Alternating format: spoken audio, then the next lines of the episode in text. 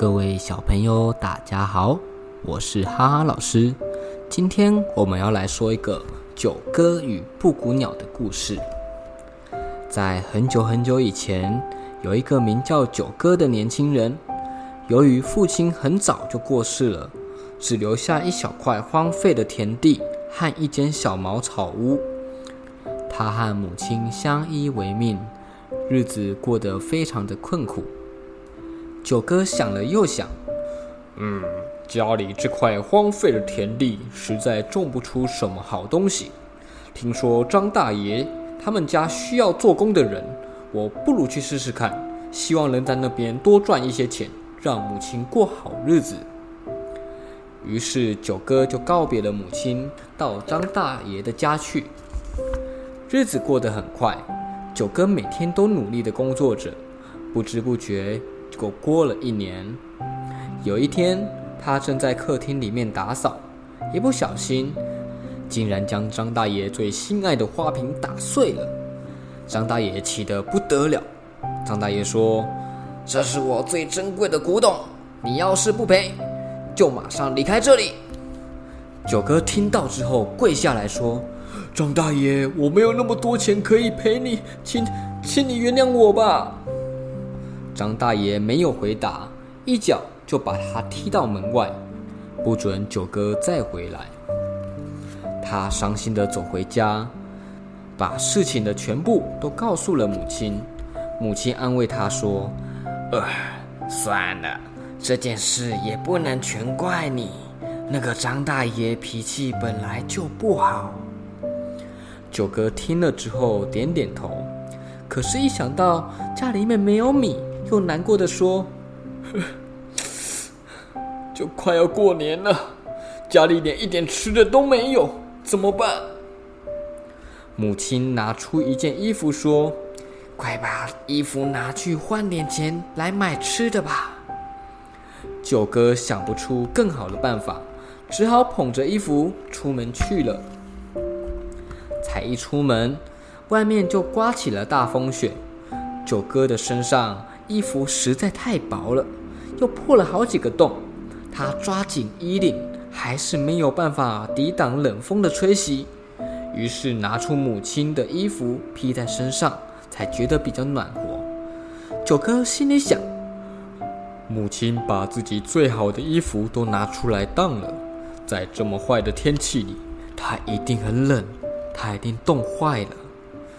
接着他又想。希望有一天能让母亲过好日子。终于走到了当铺门口，九哥把母亲的衣服拿了出来。他问老板说：“老板，请问这衣服可当多少钱呢？”老板拿起衣服看了半天，说：“嘿，这个明明是女人穿的衣服，怎么会是你的？快说，是从哪里偷来的？”九哥着急的说。这是我母亲的衣服，不是偷来的。当铺老板不相信他说的话，不但没有付半个钱，还一直大喊：“捉小偷！捉小偷啊！有小偷！”倒霉的九哥只好逃走了。九哥走到一棵树下，想想自己不但没有换到钱，还让母亲的衣服被人家抢走，他不敢回家，也不知道要到哪里去。就坐在大树下，越哭越伤心，越哭越大声。九哥，九哥，不要哭了。不知道什么时候来了一个女孩子，站在旁边安慰他：“我叫做古妹，你的遭遇我全都知道，我有办法帮你，但是你要先答应我要把我娶回家哦。”九哥点点头，答应了。九哥和古妹一起回到家，母亲看见儿子娶了个新娘，高兴得不得了。古妹从口袋里头拿出一粒白色的东西，放在盛满了清水的锅子里煮。过了一会儿，里面冒出了阵阵香气。古妹把锅盖打开，竟然变成一大锅白花花的东西来。九哥和母亲惊讶的说不出话。古妹说。这是用米粒烧成的白米饭，以后家里再也不用担心没有东西吃了。于是他们就拿起碗筷，高高兴兴地吃了一顿。吃饱了饭，古妹洗好了碗筷，和九哥一起来到他们家荒废的田地上。古妹说：“这块地虽然小，但都不去利用，也太可惜了吧？”九哥说：“我以前曾经种过许多的农作物，可是都长不太好，也长不太起来。”嗯，可能是方法不对吧？古妹说完，从口袋里。拿出了一些种子，撒在田地里，和九哥一起辛勤的耕耘。于是到了秋天，果然有了好收成。而不久之后，古妹生下了一个胖娃娃。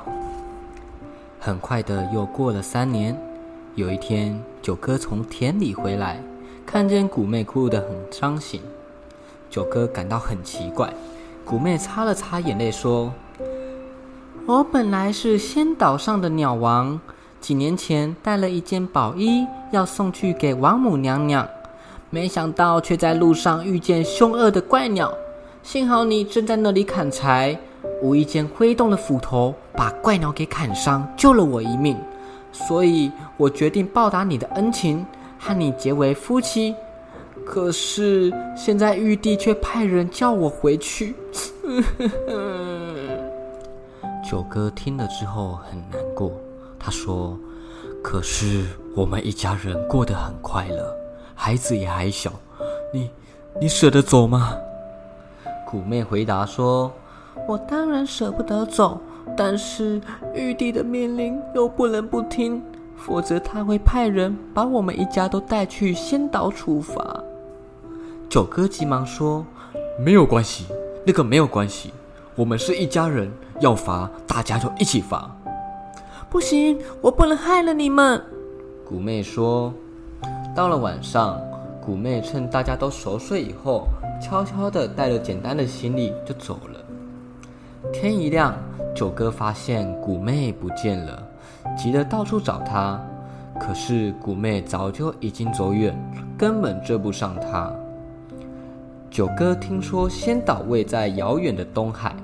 走到那里至少需要一年的时间。他想，母亲年纪大了，孩子又太小，总不能把他们丢在家里不管。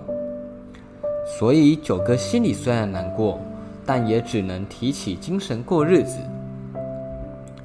又过了三年，孩子渐渐长大，九哥放心的把孩子交给母亲，一个人往仙岛出发。九哥一直向东边走，一路上又是险恶的高山，又是水流很急的河川。九哥想到古妹正在仙岛受罚，就什么苦也都不怕，一直努力的往前走。有一天傍晚，九哥来到一座很高的大山，上面全是一些奇形怪状的大石块。好不容易爬到山腰，突然一片乌云遮住了太阳。天色一下子就暗了下来，接着吹起强风，呜呜，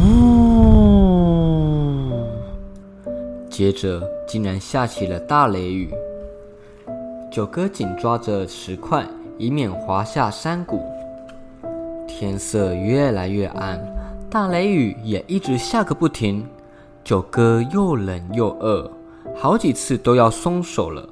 要不是想到远在仙岛受苦的古妹，以及家里的母亲和孩子，他可能早就跌下山谷了。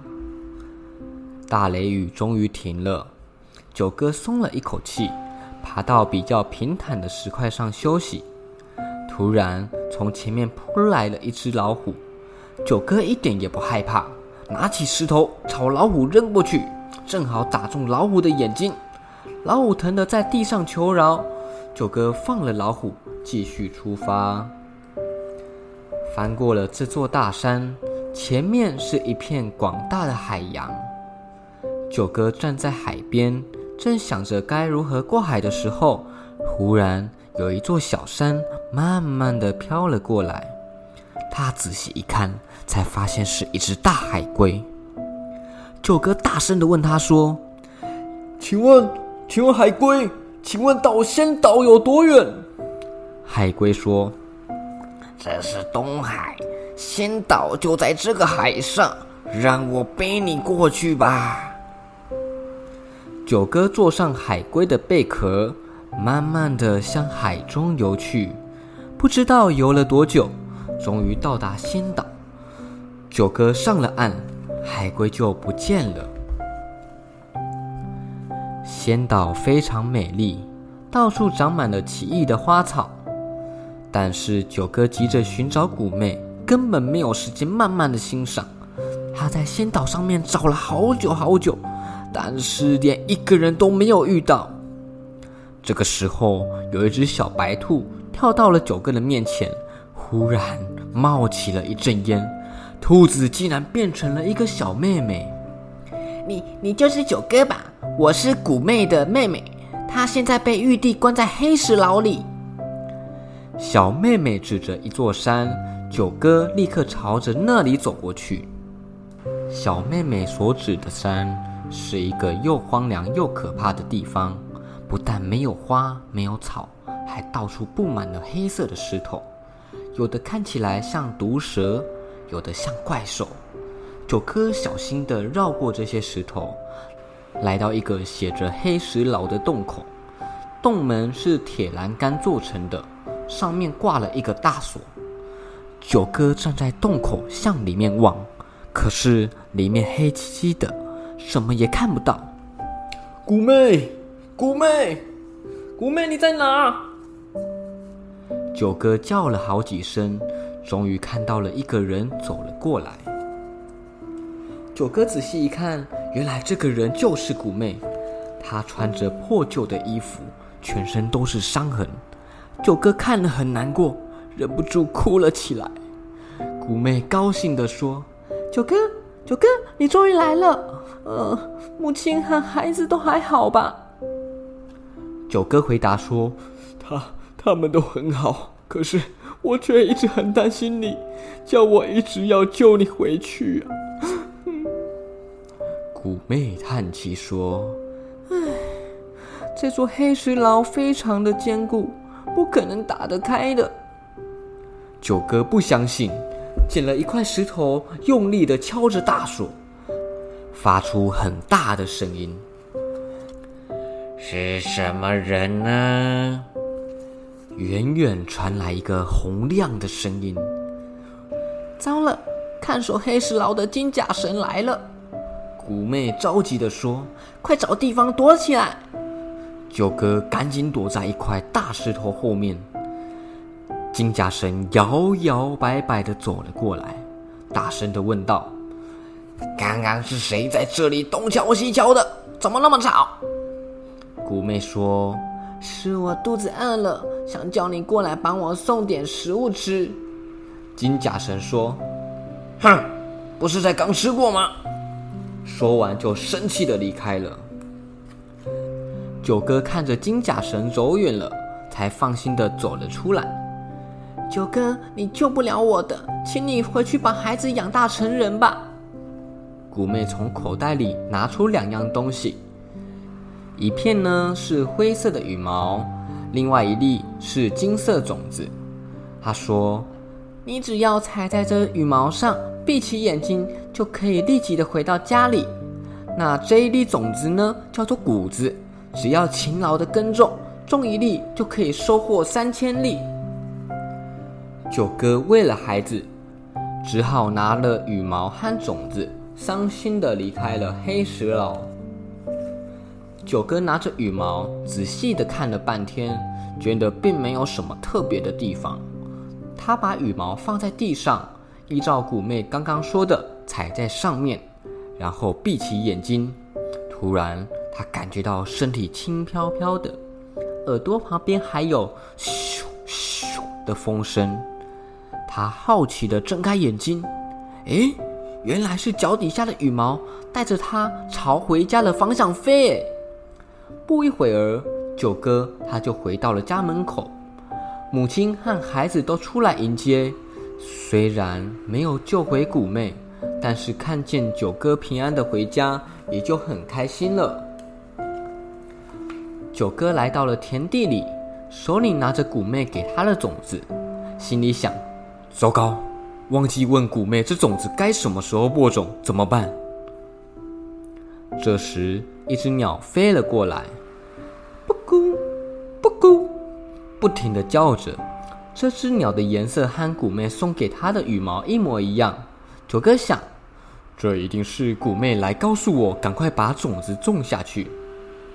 于是他把种子种在田地里，每天细心的照顾。到了秋天，果然长出一串串金黄色的谷粒。九哥把收成下来的三千粒谷子，一部分留下来作为食粮，另外一部分继续种在田里。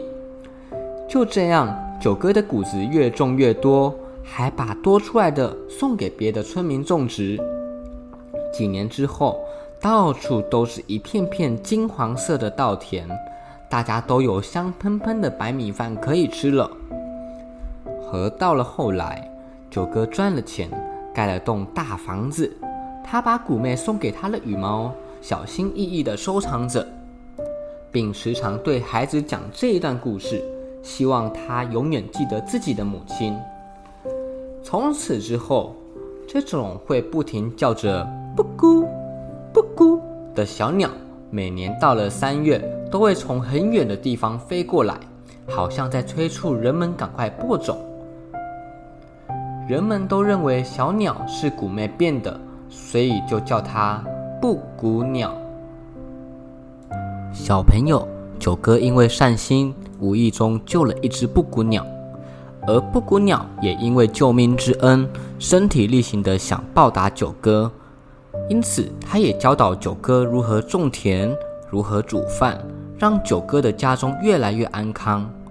虽然到了最后，古妹自知无法逃离，九哥他也无法将古妹救出，只能一个人回家。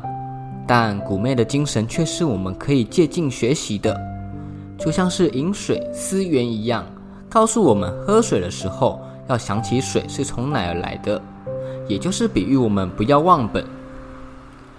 如果你听完今天的故事之后，想和哈哈老师分享，或者请爸爸妈妈留言和哈哈老师分享你的心得哦。好了，今天我们的故事就说到这边，我们下一期的故事再见。